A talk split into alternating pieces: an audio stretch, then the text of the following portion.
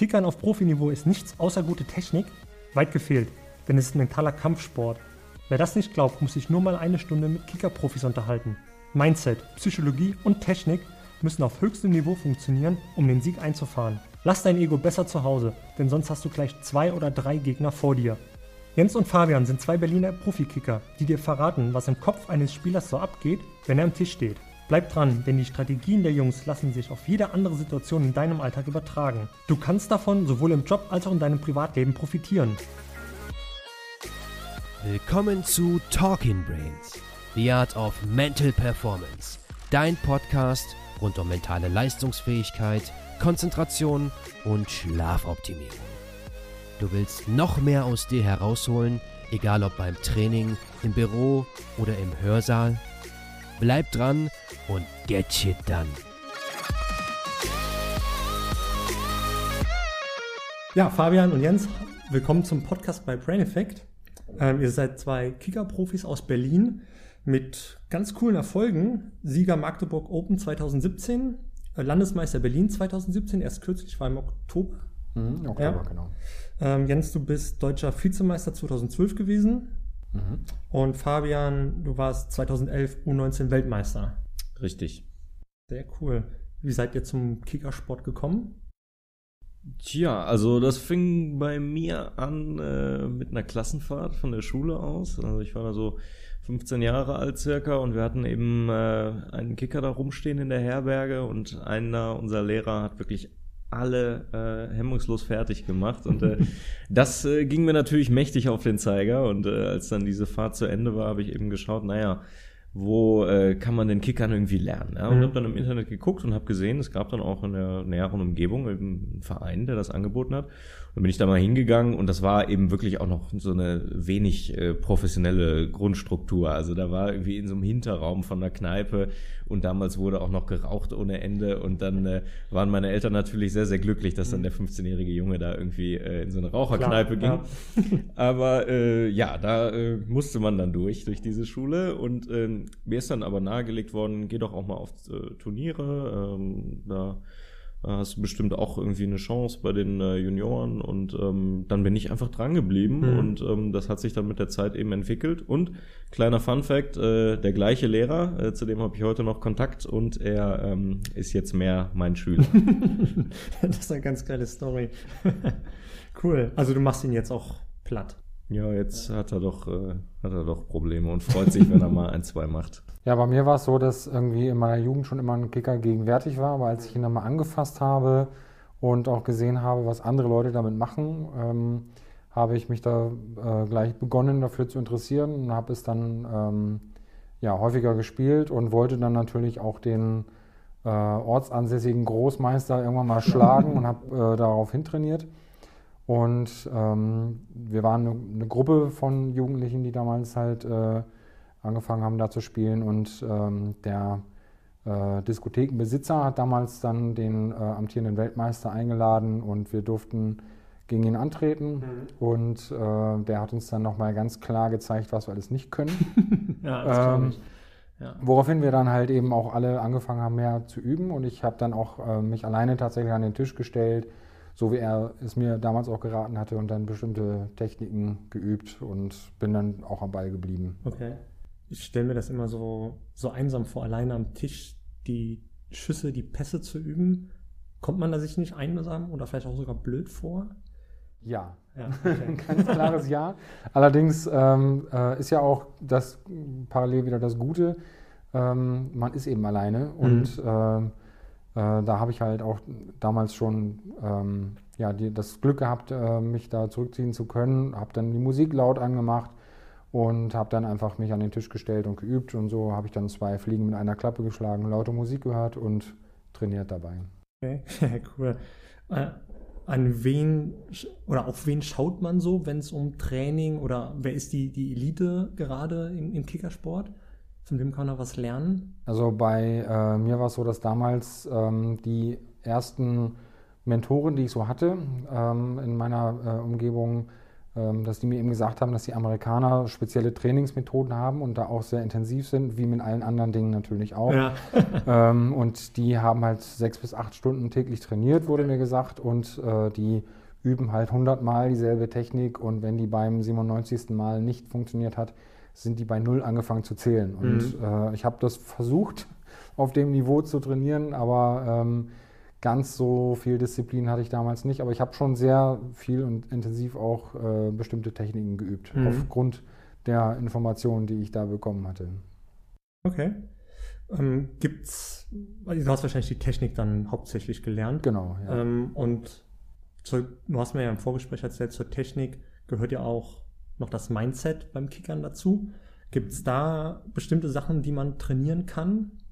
Ja, definitiv. Also es ist äh, etwas, was sich einfach mit äh, der Zeit äh, einstellt, weil man über einen gewissen Zeitraum einfach zu einer bestimmten Erfahrung gelangt. Mhm. Ja, das heißt, äh, ich bin der festen Überzeugung, dass wenn man gerade in Turniersituationen ist, äh, sich äh, mit der Zeit äh, etwas einstellt, dass äh, man irgendwie fast schon so eine Art Konditionierung im Hinblick auf, auf, äh, auf bestimmte ähm, Spielsituationen, im Hinblick auf äh, bestimmte Mindsets, die sich auch entwickeln, nennen könnte, weil man einfach äh, konstant einem bestimmten Druck ausgesetzt ist und Wege für sich damit finden muss, ähm, mit diesem Druck auch umzugehen. Ja? ja? Und ich glaube, dass das eben was ist, was einem Kickern sehr oft begegnet, gerade am Turnierwochenende, die oft so zwei oder drei Tage gehen, hat man 20, 30, vielleicht sogar noch mehr Spiele. Mhm. Und jeweils also diese Situation äh, von Druck, von mentaler Stärke, die gefordert ist und der man eben ausgesetzt ist. Und äh, dementsprechend ist das was, äh, was man sehr, sehr gut auch lernen kann eben in dem Sport. Kannst du den, den Druck noch ein bisschen mehr beschreiben? Was können wir uns unter Druck vorstellen? Ja, also man ähm, kommt äh, gerade natürlich bei knappen Spielständen immer in Situationen, in denen äh, man ähm, äh, kurz davor ist zu gewinnen, aber gleichsam auch kurz davor ist zu verlieren. Mhm. Und das heißt, was man äh, in solchen Situationen finden muss, ist eine innere Ruhe, eine, ja. eine totale Konzentration auf die Sache, äh, bei der man dann eben ähm, an einen Punkt kommt, an dem man hoffentlich am Ende äh, öfters gewinnt als verliert. und äh, naja, wie, wie man da äh, einfach mit umgehen kann, ja. ist, denke ich, eine Art und Weise, dass äh, man kann zum Beispiel gerade beim Kickern, wenn man im Ballbesitz ist, ein sogenanntes Timeout nehmen. Das mhm. heißt, äh, eine Auszeit ausrufen und dann eben vom Tisch treten, in sich gehen, äh, tief durchatmen, aber sich auch zum Beispiel mit dem Partner besprechen, ja. was äh, die gegnerische Defensive in den letzten ähm, Momenten so gezeigt hat, was ähm, gerade anfällig war und äh, wo der Gegner auf der anderen Seite sehr gut verteidigt hat. Mhm. Und in solchen Situationen kann man eben diese Dinge äh, nochmal durchspielen äh, im Kopf und äh, dann hoffentlich auch diesen Drucksituationen besser standhalten. Ja, okay. Wahrscheinlich wird man mit der Zeit durch Erfahrung auch immer cooler am, am Tisch. Ähm, Gibt es Situationen am Tisch, wo, wo Hektik ausbricht, wo die Psyche eine bestimmte Rolle spielt und man wieder zurückkommen muss und sich kontrolliert? Ja, würde ich sagen, ja. Also ähm, man, man hat vielleicht als äh, Normalo-Tischkickerspieler, sage ich mal, irgendwie ein Bild im Kopf, dass man in der Kneipe steht, den Ball einwirft und dann hektisch rumschießt. Und davon äh, ist auf dem äh, Niveau des Turniersports nicht mehr viel so übrig geblieben. Ja. Das heißt, äh, es ist ein sehr systematisches Spiel. Es wird sich Zeit genommen. Es gibt sogar bestimmte Zeitlimits, die man hat auf äh, den einzelnen Stangen. Mhm. Ähm, und äh, dementsprechend kann man die eben auch ausnutzen, sich angucken, wie bewegt sich mein Gegner überhaupt, äh, was muss ich dementsprechend tun, damit ich eine erfolgreiche Aktion spielen kann. Ja, ne? ja. Und äh, also äh, gerade vor diesem äh, Zeitaspekt ist es eben so ähm, eine, eine ganz wichtige Sache, dass man sich klar macht, okay, ich habe die Zeit, ich kann mir die Zeit nehmen, meinen Gegner zu analysieren mhm. und sollte eben nicht in eine Hektik verfallen, die sich dann so gestalten würde, dass man äh, äh, total viele schnelle und unkontrollierte Aktionen macht, sondern vielmehr einfach erstmal guckt, was macht mein Gegner überhaupt. Ja. Denn wenn ich das nicht mache, dann kann ich auch einfach blind spielen und raten. okay. Ähm, wenn ich das jetzt so höre, wahrscheinlich muss man schon viel Zeit investieren, bis man auf einem Level ist, wie ihr es seid. Oder? Ja. ja. ja.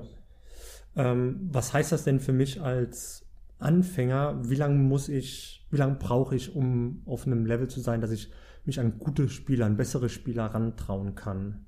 Was gibt es da für, für Aspekte, die da eine Rolle spielen? Im Grunde kann sich das schon mitunter Jahre hinziehen. Also Ja. man braucht natürlich äh, die Zeit, ähm, die man am, am Tisch für sich eben zubringen muss, um seine Technik erstmal reinzukriegen. Hm. Ähm, diese Technik muss man dann auch anwenden lernen, also ähm, eben die Momente ähm, zu antizipieren, in denen ein gewisser Schuss halt funktioniert. Ähm, wenn der Gegner halt verstanden hat, was ich gerade vorhabe, dann muss ich meine Technik ändern und eine andere Lücke für mich wählen.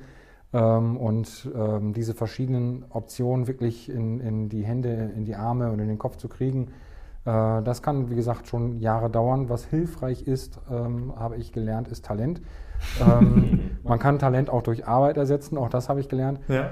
Ähm, und äh, man sieht aber schon äh, gerade jetzt auch aktuell auf den Turnieren junge Spieler, die sehr talentiert sind, ähm, die, wie gesagt, schon innerhalb von zwei, drei Jahren auf äh, sehr hohem Niveau mitspielen können.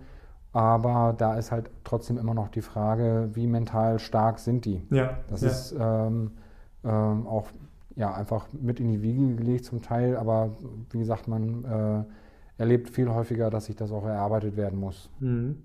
Wie könnte man, wie könnte man sich als junger Spieler so die, die Nervosität vor Turnieren oder an Turnieren ähm, abtrainieren? Was gibt es da für. Ich glaube, das ist eigentlich eher umgekehrt. Viele ähm, Spieler, die ich so erlebe, lernen erst Nervosität. Die fangen äh, an am Anfang und äh, scheitern dann eher an noch nicht ausgefeilter Technik oder Ja. auch eben an Erfahrung und wissen auch manchmal gar nicht, was da so gerade passiert. Wenn ähm, ja, der, das Gegenüber halt äh, auch durch psychologische Taktiken Einfluss auf das eigene Spiel nimmt, Mhm. äh, Das ist das, was äh, die Jungen dann ähm, eher ausbremst. Und erst später, wenn ähm, gelernt wird, dass eben in Drucksituationen äh, es auch mal schief gehen kann Ja. Und das eine Erfahrung ist, die man macht und die kann ja auch äh, in bestimmten Turnierbereichen, wenn man halt sehr weit fortgeschritten ist, auch sehr schmerzhaft sein, Mhm. dann äh, lernt man erst Nervosität, dann lernt man da auch in der Folge natürlich damit umzugehen und dann fängt man auch erst an, eigentlich Strategien dagegen zu entwickeln. Ja. Du hast jetzt psychologische Tricks oder Aktionen genannt, die am Tisch stattfinden. Was gibt es da für, für Beispiele?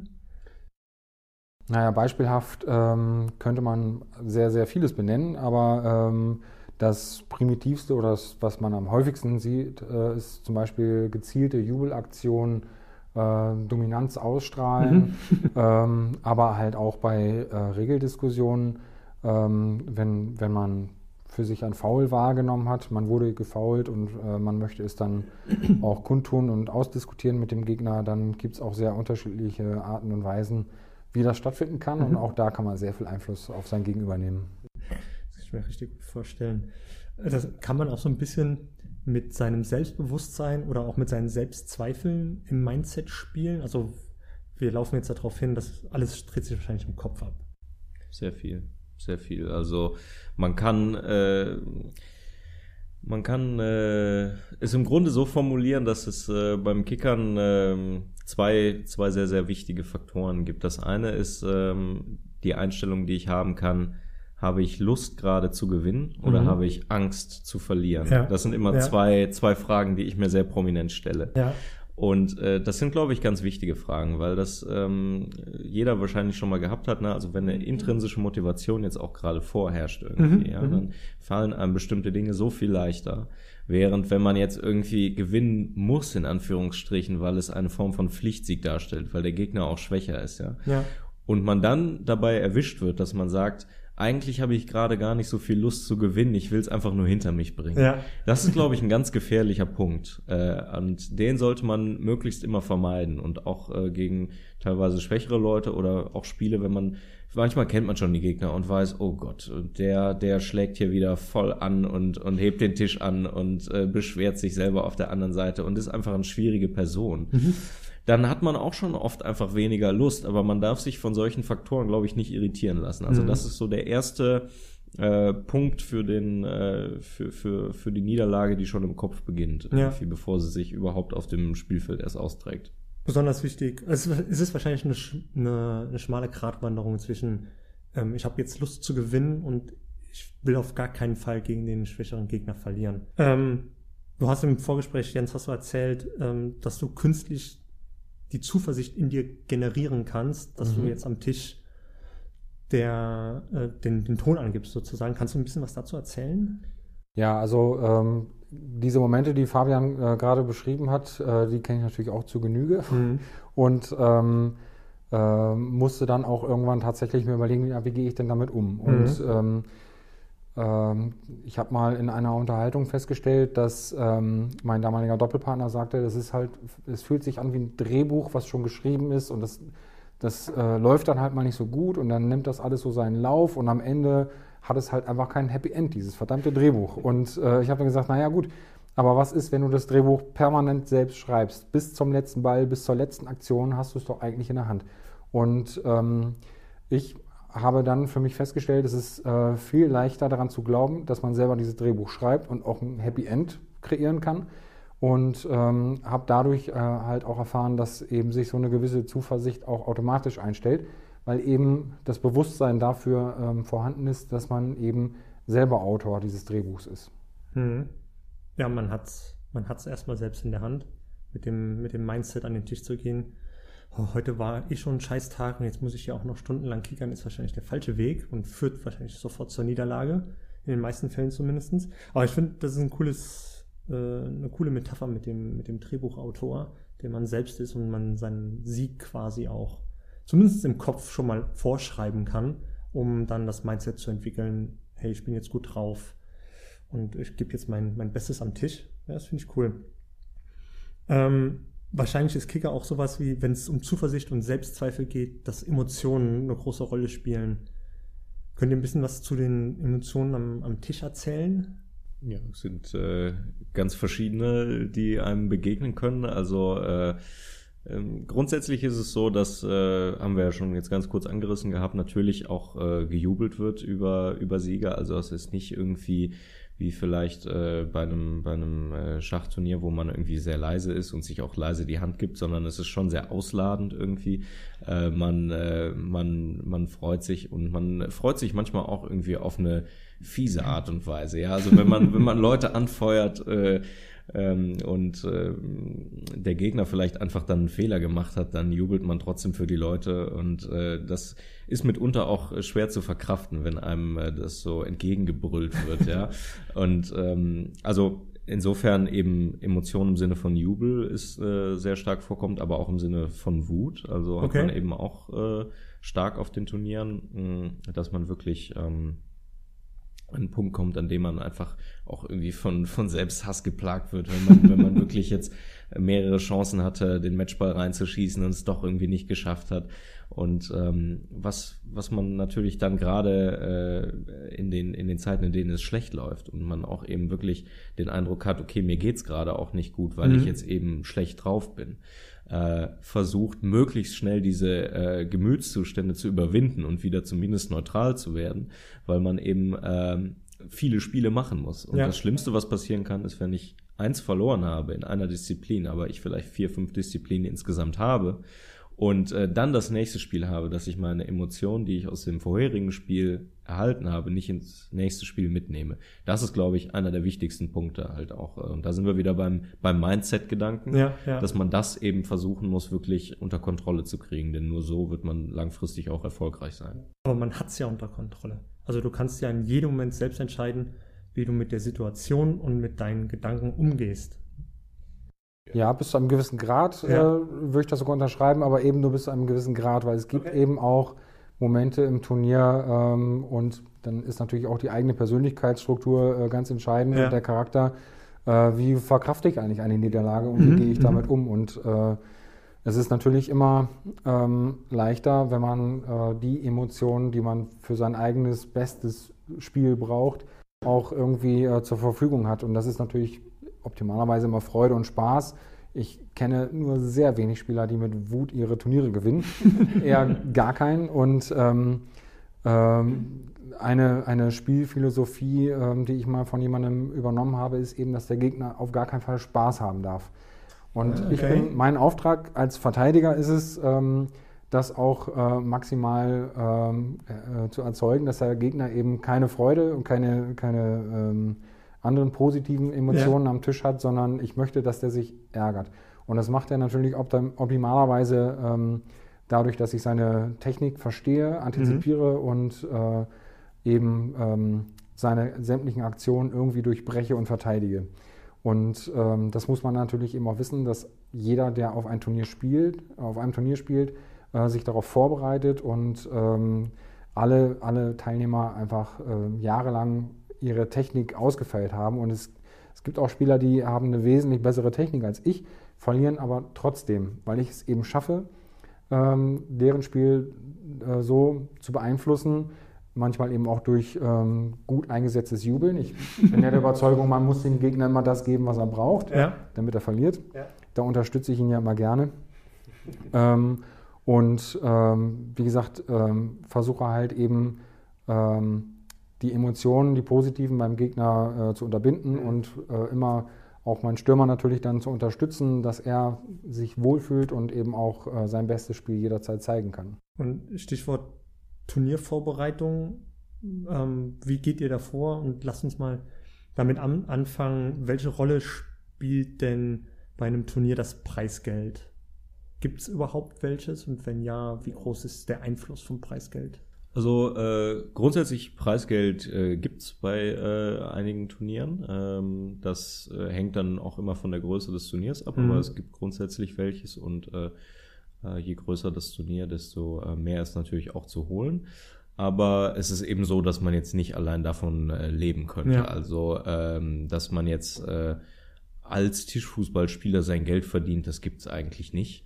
Und ähm, dementsprechend ähm, ja, stellt sich natürlich die Frage nach dem Stellenwert des Geldes. Also ich muss sagen, persönlich, es ist äh, natürlich schön. Also ich selber bin jetzt eben äh, Student und äh, freue mich natürlich, wenn ich jetzt irgendwie mal zwei, drei, vierhundert Euro oder so gewinne. Das ist echt eine super Summe und dafür äh, kann man lange Spaghetti kaufen. Aber ähm, äh, insgesamt würde ich sagen, dass äh, das Geld einen nicht allzu hohen Stellenwert einnimmt. Ich glaube, gerade weil es nicht so viel ist. Ja? Mhm. Also ich glaube, es würde sich viel in der Tischfußballlandschaft verändern, wenn auf einmal riesige Summen im Raum stehen würden. Ja.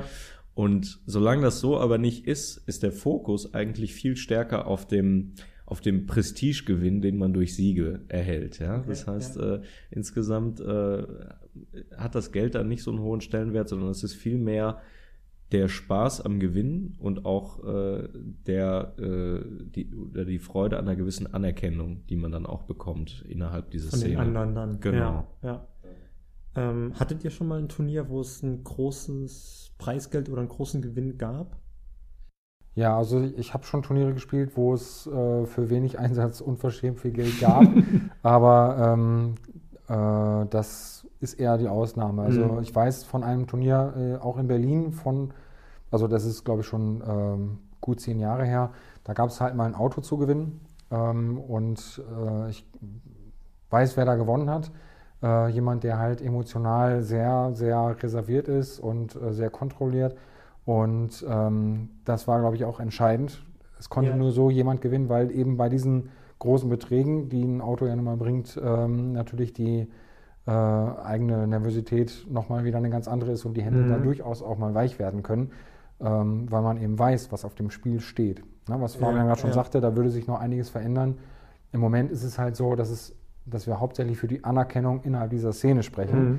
Und ähm, da Tischfußball ja eher ähm, noch, hoffe ich, eine Randerscheinung ist, und es nicht so, ähm, also jeder kennt es natürlich, aber mhm. nur die wenigsten äh, fahren natürlich, so wie wir, viele hundert Kilometer im Jahr, um äh, an Turnieren teilzunehmen. Ja. Deswegen ist halt eben die äh, Anerkennung innerhalb der Szene schon sehr viel wert für den okay. einzelnen Spieler und das Geld gerät auch dadurch in den Hintergrund.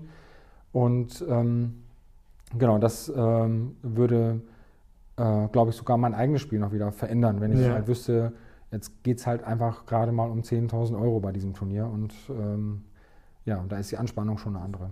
Wenn so ein Schuss auf einmal so viel Geld wert ist, ist schon. Genau, ja. Dann wird das Mindset wahrscheinlich auch mal kurz kippen, könnte ich mir vorstellen. Ja, müsste man dann erstmal wieder äh, anders austrainieren, das Mindset, ja. ja. Also das, was man sich dann bisher vielleicht erarbeitet hat an mentaler Stärke, würde dann erstmal wieder so auf den Prüfstand gestellt werden und äh, man müsste das dann nochmal erweitern. Ja, ja, doch, das, das, das wäre mal ein spannendes Experiment. Ja. So einen Test zu machen ab Gruppe A spielt ohne Preisgeld auf Prestigeebene und die anderen spielen um 10.000 Euro.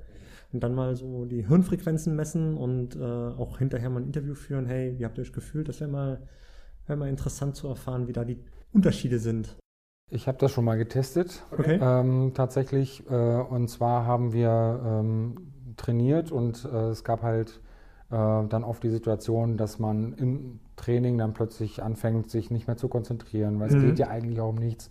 Und ähm, dann hat jemand aus der Gruppe gesagt, ich, wir, spielen jetzt um Geld. Und dann haben wir ähm, einfach jeder äh, zwei Euro also wirklich nur zwei Euro auf den Tisch gelegt. Mhm. Und es war faszinierend, wie plötzlich alle äh, plötzlich also dran waren und ja. konzentriert waren. Und es ging auch da, also es sind ja nur zwei Euro pro Nase irgendwie, die, um die man da spielt. Also auch da ist es eigentlich völlig egal, aber es ging um irgendetwas. Ja. Und da hatte man wieder ein Ziel und äh, dadurch hat sich das ganze Spiel schon verändert. Also ich bin ziemlich sicher, dass man, wenn man das messen würde ähm, mit einem Elektro- Enzephalogramm äh, beispielsweise, dass man auf jeden Fall auch äh, interessante Ergebnisse erhält. Spielt ihr Poker? Ja, also ich schon. Und ähm, ich habe vorhin schon mal überlegt, dass es durchaus auch Parallelen ähm, ja. zum Poker gibt, weil eben äh, durch das Zeigen von Freude oder das äh, Nicht-Zeigen von Freude man auch ähm, sehr viel über sein eigenes Spiel verrät. Mhm. Wie erleichtert man gerade über eine Situation ist, über eine einzelne Aktion ja. oder eben nicht, ja. kann ja eben auch ähm, verraten, ob man jetzt gerade mal Glück hatte in einer bestimmten Situation oder ob es Können und Absicht war. Und ja. wenn man das dem Gegner verrät, dann hat der halt eine Information. Ich hatte am, am Wochenende beispielsweise äh, ein, ein Spiel auf einem Turnier in Prag, wo der Gegner bei äh, dem Treffer in eine bestimmte Ecke immer mehr gejubelt hat als beim Treffer in die andere Ecke. Okay. Und dann habe ich ihm einfach diese Ecke äh, nur noch zur Verfügung gestellt, weil ich wusste, ab da ist es seine schwächere. Und er freut sich natürlich, wenn er die trifft. Ja. Und dann habe ich seine, seine gute Seite quasi gedeckt, um, um dann nur noch auf Reaktion entspannt, ähm, äh, aber zügig genug natürlich, äh, ihm da das, das äh, ähm, Tor weg oder kleiner zu machen. Und ähm, so haben wir das Spiel dann auch gut im Griff. Mhm. Zum Thema Poker, es ist halt auch so, auch wenn es nur um kleine Beträge wie 5 Euro im, im Home-Game geht, mhm. du spielst so ganz anders, als wenn es um gar nichts geht. Da sind die Karten halt, die spielen halt einfach keine Rolle. Du kannst machen, was du willst, du kannst ein bisschen testen, aber sobald deine Karten einen gewissen Wert haben, überlegst du schon. Mhm. Du denkst drüber nach, machst du den Bluff jetzt oder nicht? Oder gehst du auf Risiko oder nicht? All diese Faktoren sind dann halt nochmal, die spielen eine ganz andere Rolle, wenn es um Geld geht. Und dann ist es beim Kicker wahrscheinlich, du wirst, wirst beim Poker nervöser, wenn deine Karten gut sind und Geld ist im Einsatz, denn du kannst ja was gewinnen. Und beim Kicker kann ich mir dann genauso vorstellen, wenn ich jetzt im Finale bin, es geht um 10.000 Euro, die Schüsse müssen einfach sitzen. Genauso wie ich meine, meine Karten gegen meinen Gegner spielen muss und nicht auf, auf Glück setze. Genau, also es, es gibt ja sogar im Tischfußball ähm, äh, Bluffs, würde ich behaupten, wenn, ähm, äh, weil mir das zu dem Stichwort Risiko auch gerade einfällt, eben äh, ich selber Aktionen mache, wo ich den Ball ähm, sehr viel in den eigenen Reihen bewege, bevor mhm. ich ihn abschieße. Das heißt also immer, die Gefahr eines Ballverlustes ist ähm, ja. auch äh, mitwachsend. Ja. Und äh, wenn die Aktion gelingt, ist es natürlich super und strahlt dann auch eine gewisse Kompetenz und Überlegenheit aus, aber es kann eben genauso gut schiefgehen. Mhm. Und ähm, ähm, das ist für mich halt immer ein Bluff. Wenn ich ja. halt eine sehr, sehr risikobehaftete ähm, Aktion mache ähm, und die gelingt und ich dann einfach nur ganz gelassen mhm. mein Tor stelle und sage, jetzt geht's weiter, Jungs, und auf, auf dieses Niveau begeben wir uns jetzt gerade. Ähm, und da oben müsst ihr jetzt mitspielen. Ähm, das kann, wie gesagt, auch einen Gegner mal einschüchtern ja. und äh, selber eben auch Rückenwind geben. Ähm, da ziehe ich halt auch den Bezug äh, zum Generieren von Zuversicht und, und äh, positiver äh, Grundhaltung, dass man eben bei solchen gelungenen Aktionen, die man einfach auch mal braucht äh, im, im Laufe eines Turniers, wo man äh, ein, ein Risiko eingehen muss. Und wenn diese Aktion dann eben gelingt, dann äh, ist das Mindset auch wieder sehr, sehr viel positiver und man hat auch ähm, bessere ähm, ja, Optionen, seine nächsten Aktionen äh, optimal umzusetzen. Mhm. Ähm, dann lass uns noch mal ganz kurz zurückkommen zum Stichwort Prestige und Anerkennung.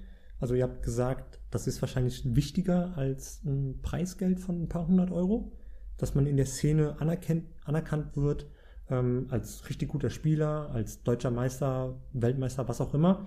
Ähm, Gibt es den Moment, wo andere anfangen, euch als Team zu jagen?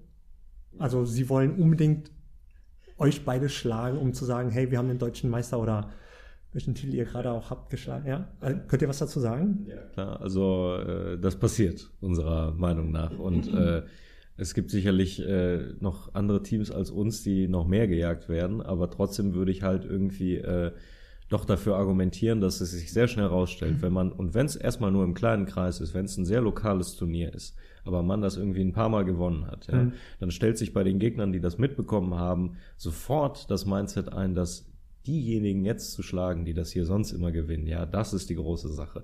Und dann kommt man eben schnell zu diesem Stichwort Jagen. Und das äh, kann man auf ganz verschiedene Ebenen übertragen. Also das fängt, wie gesagt, bei kleinen Turnieren an. Das geht dann aber natürlich immer höher, je größer das Turnier wird. Ne? Ja. Ähm, dementsprechend ist äh, das auch irgendwie ein ganz, äh, ein ganz spannender Punkt äh, oder, oder sobald man quasi den Eindruck hat, gejagt zu werden, was sich vor allem dann eben rausstellt, das klingt ja jetzt erstmal so abstrakt, wenn dann die Gegner eben wirklich anfangen, Freudentränen zu weinen, wenn sie mal gewinnen, ja, und irgendwie total ausrasten äh, und äh, und äh, rumschreien und jedes Tor bejubeln, als gäbe es keinen Morgen mehr, dann bekommt man eben dieses Feedback, okay, hier ist jetzt jemand, der hat richtig, richtig Lust gegen uns zu gewinnen, weil das für ihn oder sie was bedeutet. Ja. ja? Und ähm, das ist äh, ein, ein ganz spannender Moment und auch eigentlich ein Moment, der einem selber wieder ein, ein, schönes Feedback gibt, dass das, was man selber geleistet hat in den letzten äh, Monaten äh, an, an Leistungssteigerung einfach, was Gutes war. Mhm. Ja? Weil man dadurch dann sieht, okay, auf einmal bedeutet das, auf einmal bedeutet mein Name was.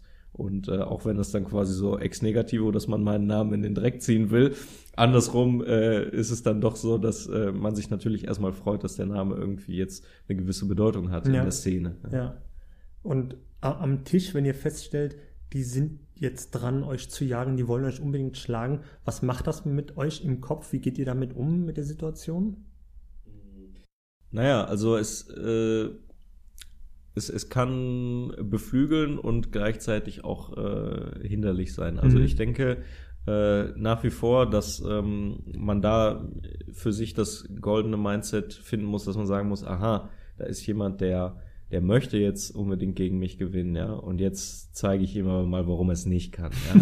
Das ist, glaube ich, das, wohin man kommen muss, ja, ja. wenn man quasi auf einer sportlichen Ebene einfach zeigt, so, ich äh, bin hier nicht zu Unrecht und ich werde hier nicht zu Ungerecht gejagt und jetzt zeige ich dir warum. Das ist okay. das, wohin es kommen muss. Ja. Aber was eben auch passieren kann, ist, dass man eben äh, müde von dieser Jagd wird, wenn wir jetzt mal bei der Jagdmetapher bleiben und dass man sagt, oh, und jetzt äh, jetzt bejubelt der da jedes Tor und äh, jetzt jetzt habe ich hier auch noch andere Zuschauer gegen mich irgendwie, ja, weil die auch sehen wollen, dass er vielleicht verliert und so.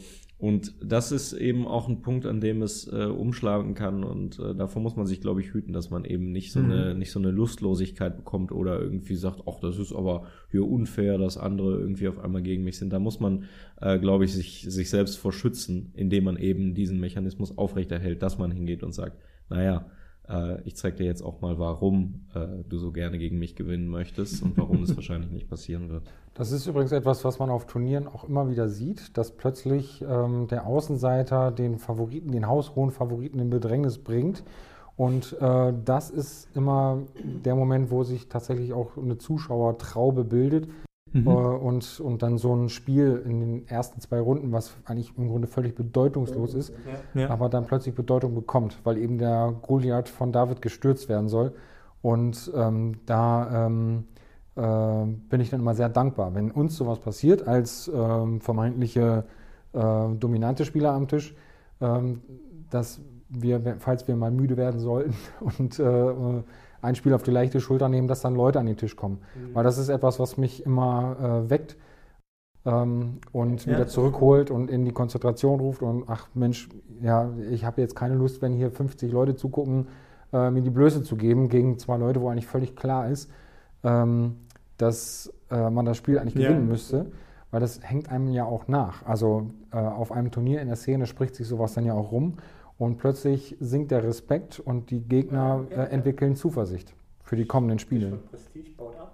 Genau. Ja, ja. Und dadurch äh, macht man tatsächlich auch ähm, indirekt immer das Spiel seiner zukünftigen Gegner besser. Also man, man muss schon wirklich immer klar sagen ähm, und zeigen natürlich, äh, wer der Chef ist im Ring und äh, sich durchsetzen, Ja. damit eben auch der Gegner niemals das Gefühl entwickeln kann, wo wir wieder beim Thema ähm, sind, ich verderbe gerne den Spaß. Ja. ähm, äh, das, das muss sich eben sehr frühzeitig schon einstellen und dadurch ähm, finde ich es halt eben auch wichtig, dass man gegen schwächere Gegner auch dominiert. Ja. Und was passiert, wenn ihr gegen die vermeintlich schwächeren Gegner ähm, mal eine bittere Niederlage kassiert? Wie, was geht da in euch vor? Wie, was habt ihr für eine, für eine Technik, um damit umzugehen? Wie hakt ihr so eine Niederlage ab?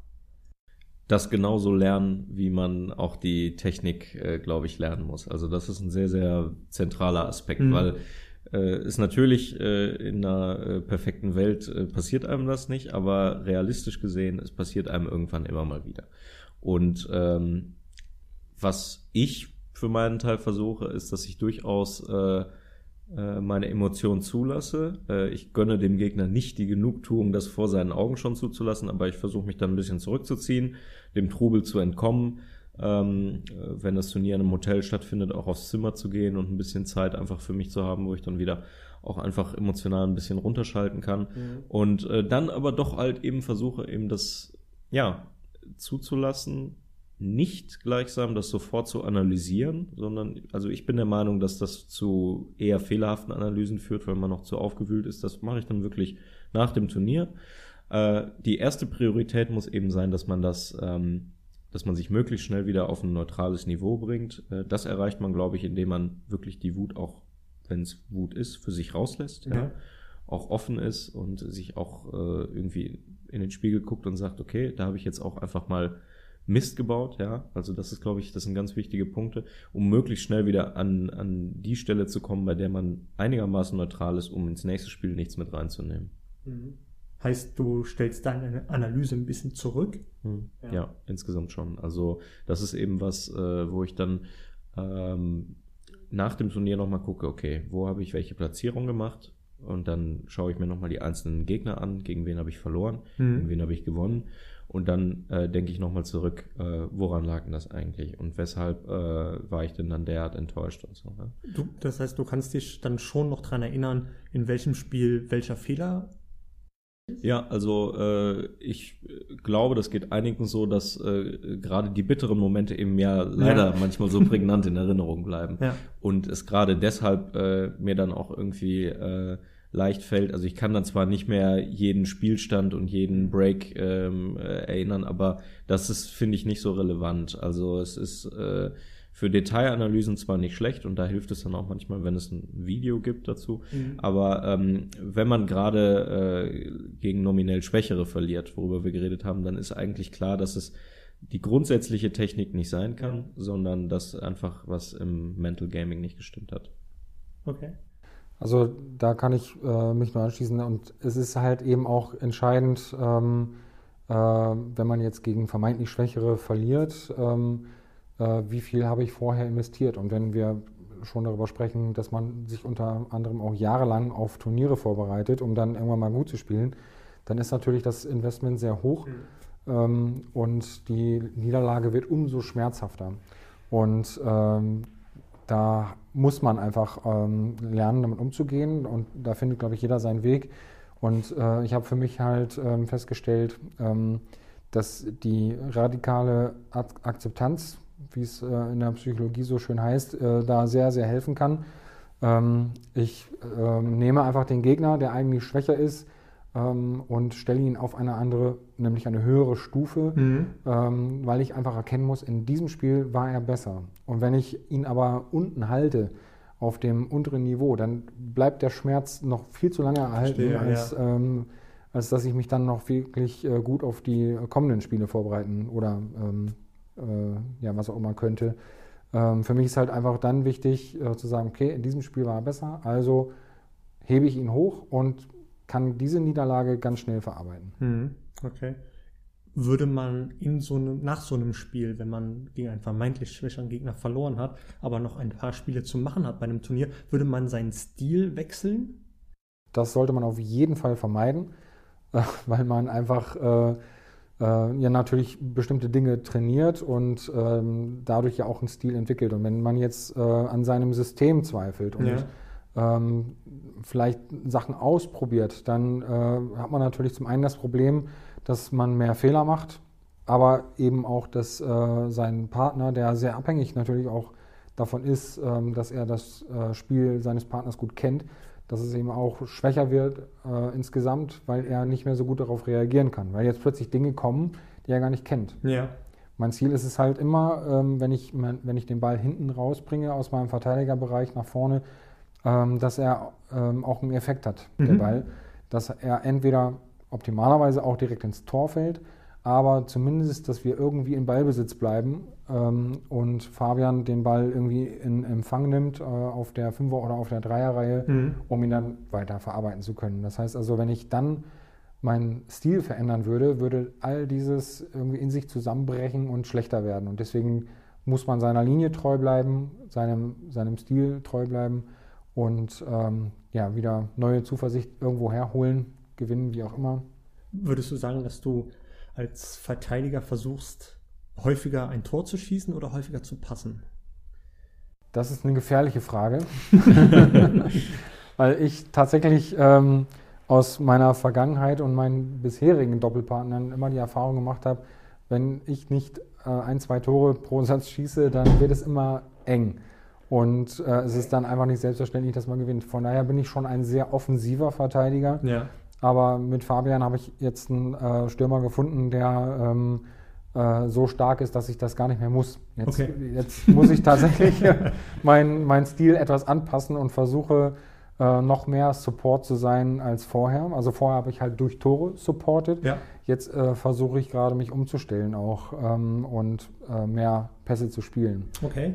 Wobei ich nicht undankbar bin, wenn Jens auf Tor schießt. Also das möchte ich festhalten. Macht einen Job leichter. Natürlich, ja.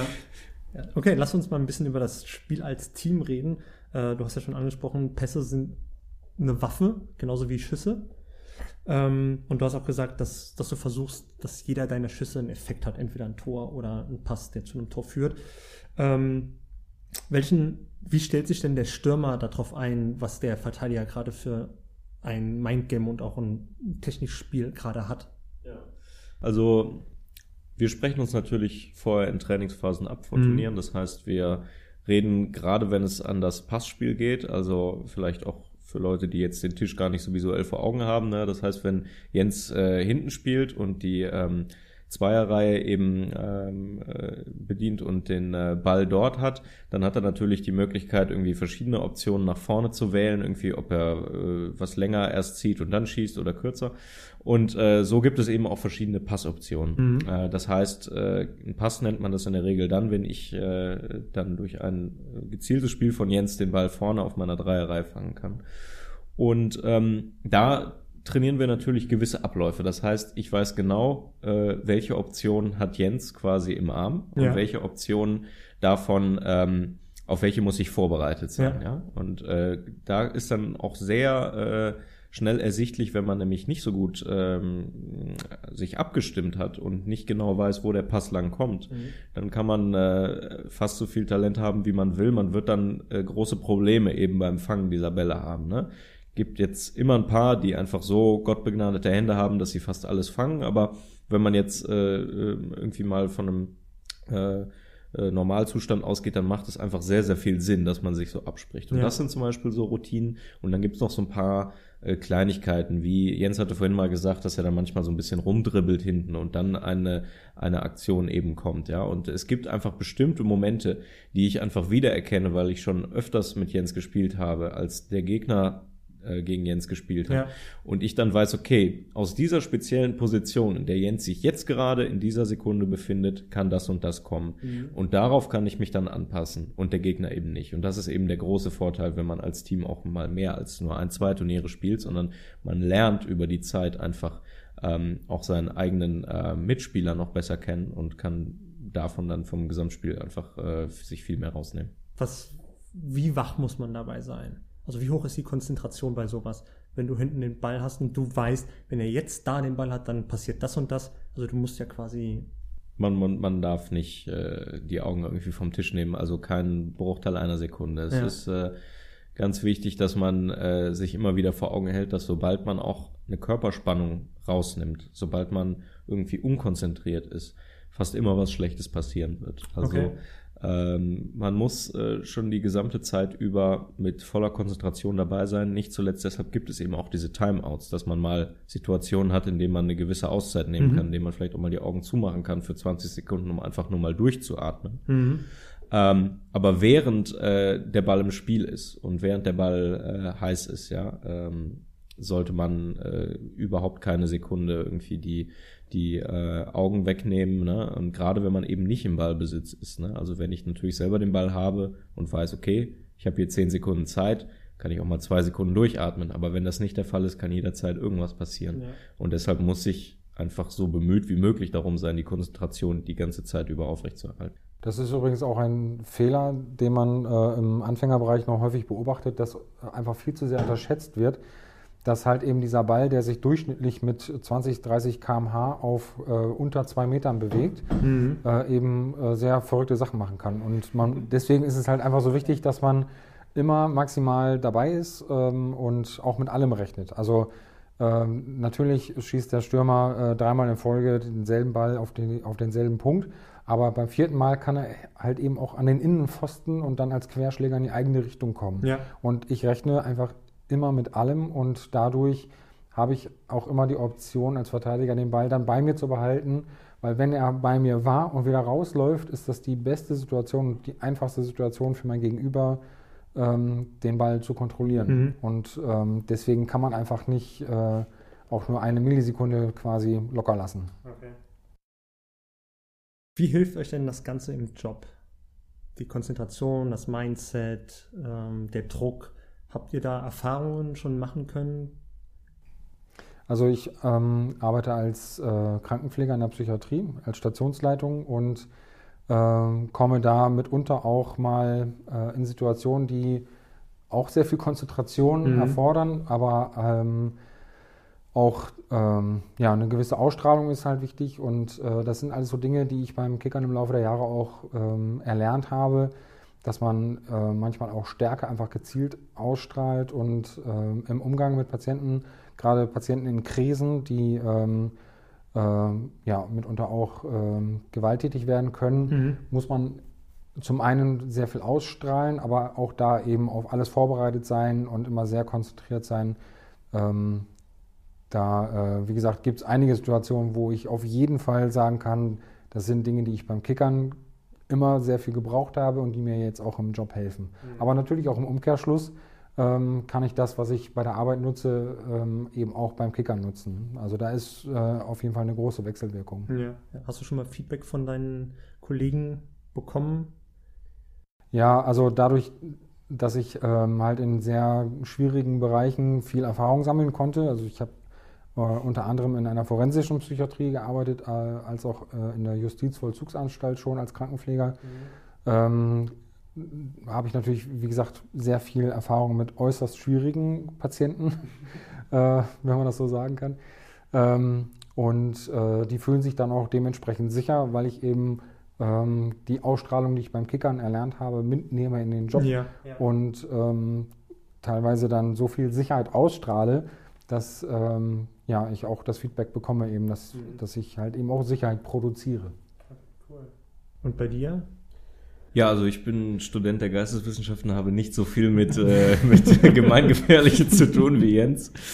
Ähm, aber trotzdem würde ich sagen, dass das auf einer, auf einer anderen Ebene äh, ja. mir das Kickern sehr geholfen hat irgendwie. Also da geht es stärker um das konkrete Performen in Drucksituationen, weil man natürlich auch äh, im, äh, im Studium konkrete Termine hat, bei denen man äh, performen muss. Also das können kleine Sachen sein wie äh, Referate, Präsentationen, Vorstellungen, bei denen man eben auch einen gewissen Auftritt haben muss, eine gewisse Ausstrahlung eben auch hilft. Ja. Ähm, und äh, dann auch ähm, der, der Leistungsdruck in Form, wenn man von, von zum Beispiel Deadlines, die eingehalten werden müssen, dass man weiß, okay, ich muss jetzt das und das machen, ja, also das äh, sich klar machen vom jetzt performen und mhm. diese Fähigkeit zu haben, on point auch da zu sein und nicht eben zu sagen, ja, äh, mache ich dann doch irgendwie morgen oder mache ich nächstes Semester. Das kann man zwar machen und da hackt einem keiner den Kopf ab, aber das so will ich nicht studieren. Ja. Ne? Und äh, da würde ich halt sagen, der Grund, warum ich da auch bislang, toi toi toi, äh, relativ gut durchgekommen bin, ähm, ist auch der, weil ich eben nichts äh, irgendwie ein Semester aufschiebe, sondern mhm. weil ich halt versuche, das dann auch anzugehen. Und ich glaube, das sind schon eben einfach ähm, Dinge, die, die helfen, wenn man sowas äh, wie Kickern auf einem hohen Niveau gemacht hat. Ja. ja. Wenn man einfach äh, in bestimmten Situationen war, äh, die äh, einen geschult haben im Hinblick auf Umgang mit Drucksituationen. Mhm. Es ist dann eine mentale Einstellung letztendlich, zu sagen, im, im Turnier, im Spiel, ähm, ich muss mich jetzt doch nochmal zusammenreißen, denn das ist vielleicht das letzte Spiel. Wenn wir das verlieren, sind wir raus. Wenn wir gewinnen, kommen wir weiter. Im Vergleich zu in der Präsentation, ich kann die jetzt nicht halblässig angehen, sondern ich muss den Prof überzeugen äh, von meiner Bachelorarbeit, von meiner Masterarbeit, was auch immer. Es muss schon. Es, es sind ja teilweise sein. auch äh, gerade bei diesen schriftlichen Arbeiten lange Prozesse. Ja, das heißt, äh, man äh, kann zwar irgendwie zwischendrin auch mal einen, Hänger haben oder mhm. irgendwie eine Schreibblockade haben, aber man muss eben auch Strategien für sich finden, das zu überwinden. Und äh, man kann langfristig ja eben nicht hingehen und sagen, naja, jetzt, äh, jetzt lasse ich das irgendwie beiseite oder so, ja. genau wie man auf dem Turnier auch nicht sagen kann, ja, jetzt verliere ich halt. Ja. Denn äh, da ärgert man sich am Ende, sondern man muss für sich die Strategien finden, wie man sagt, okay, wie kann ich, äh, auch wenn ich jetzt gerade vielleicht nicht auf 100 Prozent bin, trotzdem das Beste draus machen, ja, und wie kann ich meine Leistung wieder verbessern. Und das sind alles so Teilbereiche, die äh, sehr subtil, aber doch irgendwie merklich für mich persönlich äh, einfach, einfach vorherrschen mhm. und ja, mir sehr helfen. Okay. Okay, so zum Schluss, was würdet ihr sagen, macht beim Kicker mehr aus die Technik oder das Mindset auf eurem Niveau?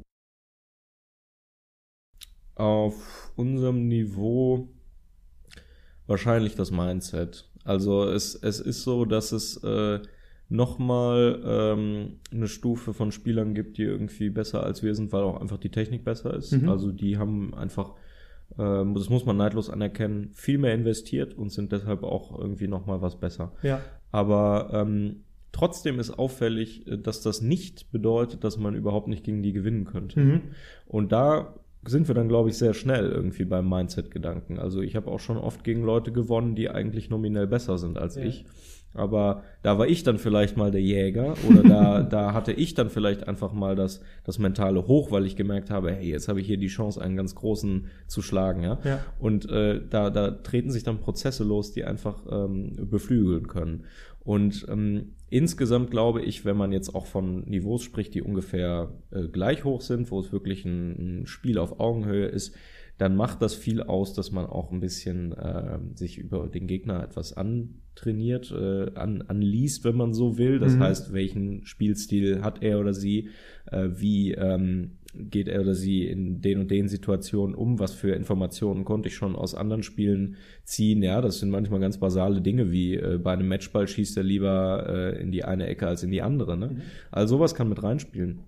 Und deshalb äh, glaube ich, dass äh, ab einem gewissen Niveau die Technik sowieso stimmt. Ja. ja. Sonst kommt man nicht auf dieses Niveau und ab dann äh, sie, weil sie gleichsam überall vorherrscht, nicht mehr so wichtig ist, sondern mhm. eben dann die äh, das richtige Mindset den Ausschlag machen kann. Ja.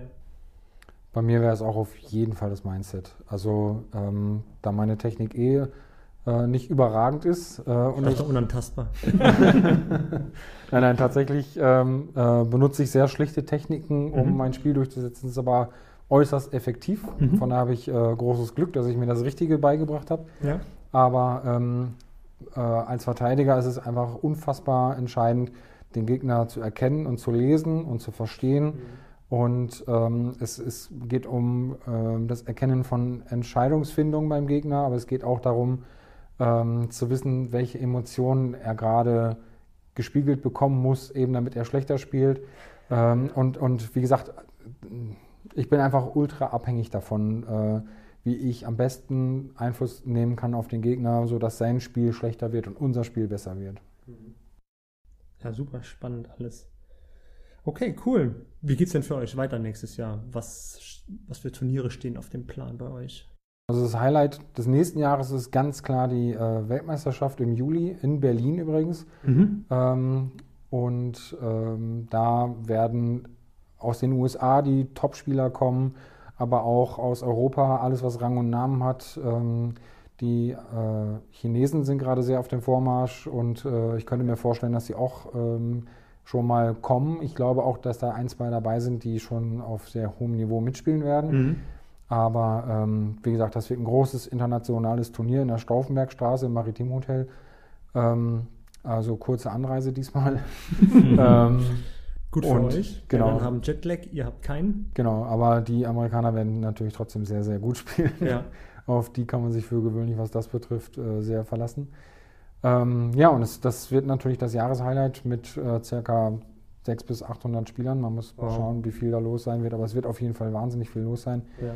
Und beginnen wird das Jahr im Januar schon mit dem ersten Open, ähm, wo es dann wieder um 7.500 Euro Preisgeld geht Mhm. und natürlich da auch ein hohes Prestige äh, schon zu erreichen ist. Gut die Kurve gekriegt. Ja, genau. Sehr schön. Ja, cool. Vielen Dank, dass ihr hier wart. Das war echt sehr informativ. Ja, sehr gerne. Dankeschön. Bock auf mehr mentale Performance-Hacks? Dann geh zu iTunes und abonniere unseren Podcast. Wir freuen uns auf dein Feedback in den Bewertungen. Wir haben da noch was in eigener Sache für dich. Aktuell läuft noch unser Gewinnspiel bis zum 2. März 2018. Und du kannst echt geile Gewinner abräumen. Zum einen gäbe es da das Superhelden-Paket bestehend aus allen Brain Effect Produkten, eins von zwei Gadget Done T-Shirts, einem 200-Euro-Gutschein und 10 20-Euro-Gutscheinen für unseren Shop. Bewerte uns dafür einfach auf iTunes und hinterlass uns dein Feedback in den Kommentaren. Alle weiteren Informationen bekommst du in den Shownotes oder auf brain-effekt.com/podcast.